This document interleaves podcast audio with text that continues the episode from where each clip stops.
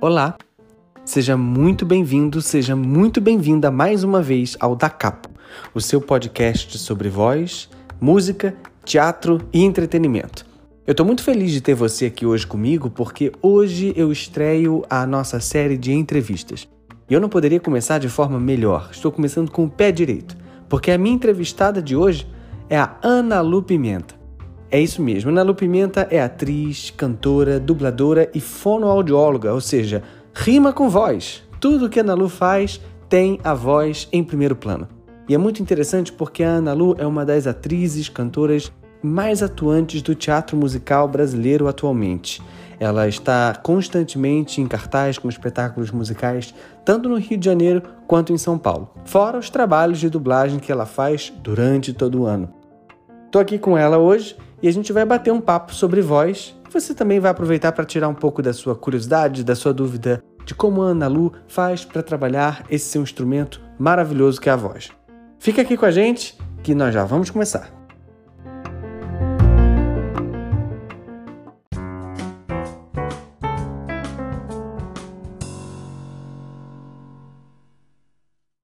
Eu sou Ana Lu Pimenta, tenho 33 anos, sou atriz, fonoaudióloga, cantora, dubladora e mãe. Ana Lu, é um grande prazer ter você aqui. Estou muito feliz que você é, seja a primeira pessoa a ser entrevistada aqui nesse podcast que é sobre voz. Então, tem tudo a ver com o seu trabalho, tem tudo a ver com o que você faz, com o que você ama. Agora me diz uma coisa: todo mundo conhece a sua voz, todo mundo já viu você cantar, já viu você atuar, já viu você dublando, mas poucas pessoas sabem que você é fonoaudióloga. E aí eu queria te fazer essa pergunta: como que surgiu a fonoaudiologia na sua vida? Você teve contato primeiro com o mundo do canto, com a voz, e aí foi se interessar pelo trabalho de fonoaudióloga? Ou foi ao contrário, a fonoaudiologia que te trouxe para o mundo do canto?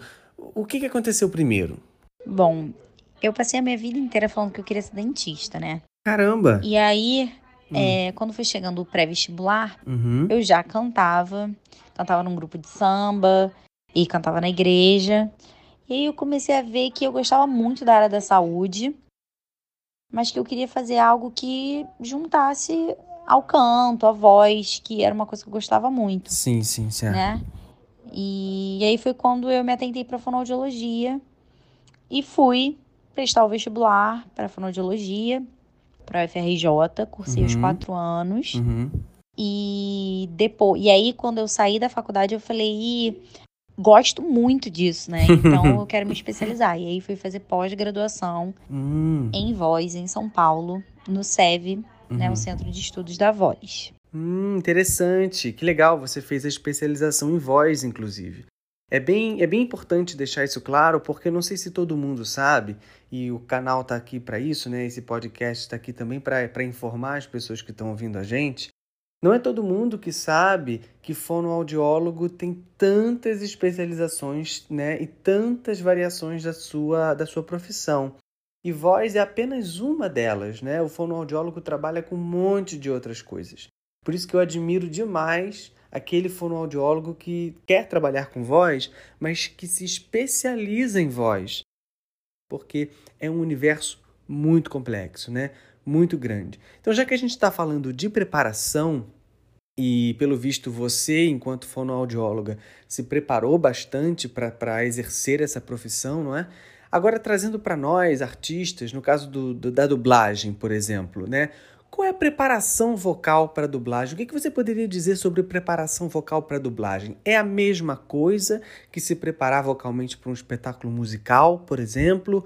Ou, na sua opinião, são coisas completamente diferentes? Bom, a preparação vocal de uma dublagem e de peças de musicais, né? É, são completamente diferentes. É, ao meu ver, que trabalho nos dois meios de trabalho, né?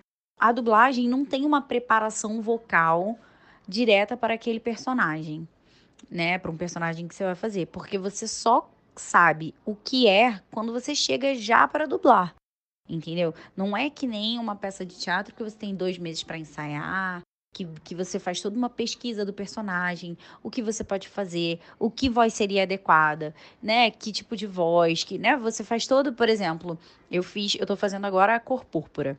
E a cor púrpura, minha personagem tem uma voz muito específica. O nome dela em inglês é Squeak e em português ficou Gralha. Então ela tem uma voz super aguda, esganiçada. O meu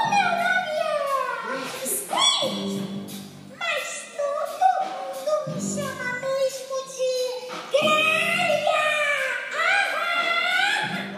Para eu chegar nessa voz, eu precisei procurar ela em casa, estudar um lugar para que eu ficasse em longa temporada sem me machucar, né?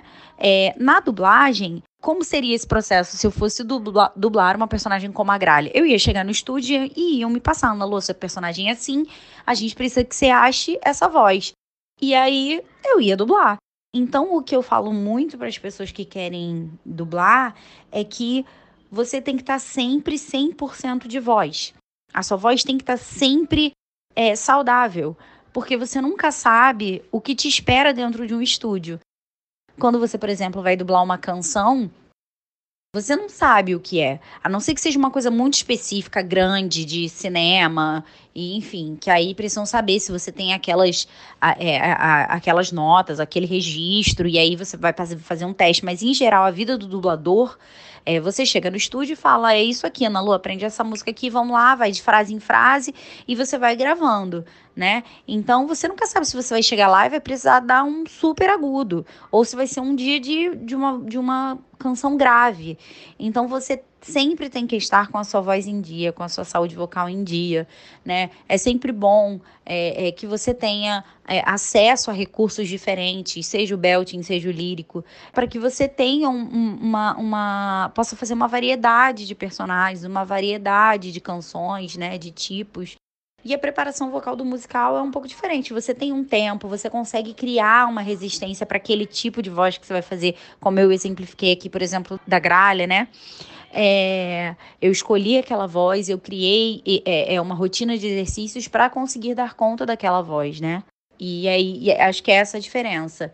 A dublagem tem que, tá, tem que ter uma prontidão de saúde vocal e de recursos e né, de acessos muito mais rápido.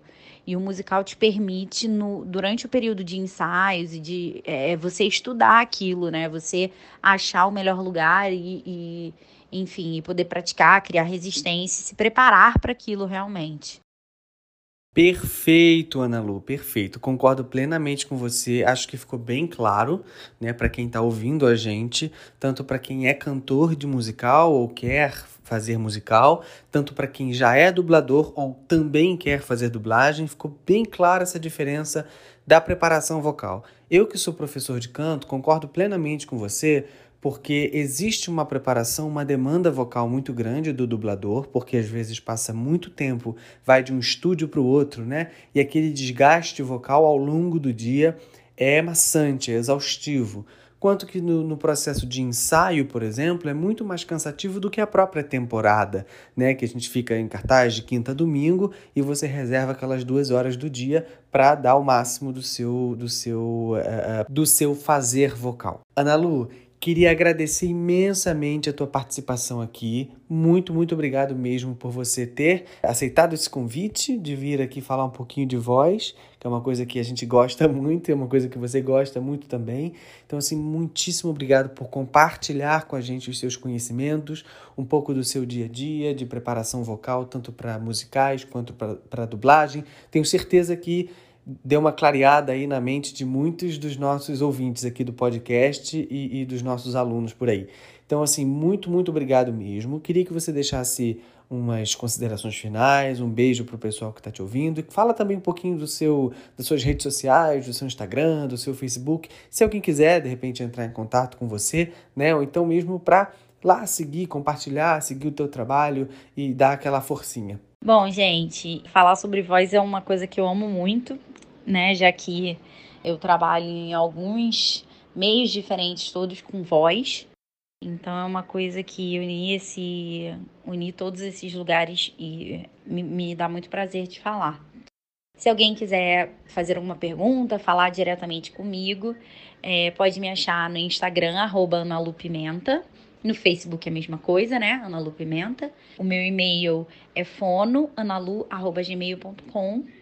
E é isso. Quem quiser conhecer meu trabalho, entra, é só entrar nessas redes sociais que eu vou estar tá lá e quem quiser falar comigo, estou super aberta aí para para conversas, tá bom? Foi um prazer, Hugo. Muito obrigada pelo convite. Imagina. Um beijo.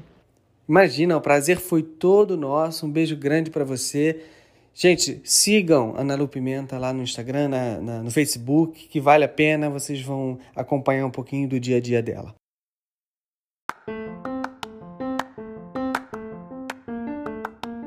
Na próxima semana, nós vamos bater um papo com a fonoaudióloga Luciana Oliveira.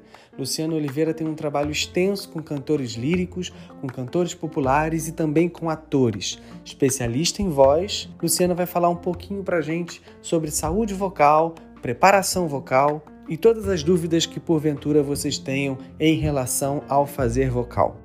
Fique com a gente que semana que vem tem mais. Obrigado pela sua presença. Esse foi o nosso podcast da Capo.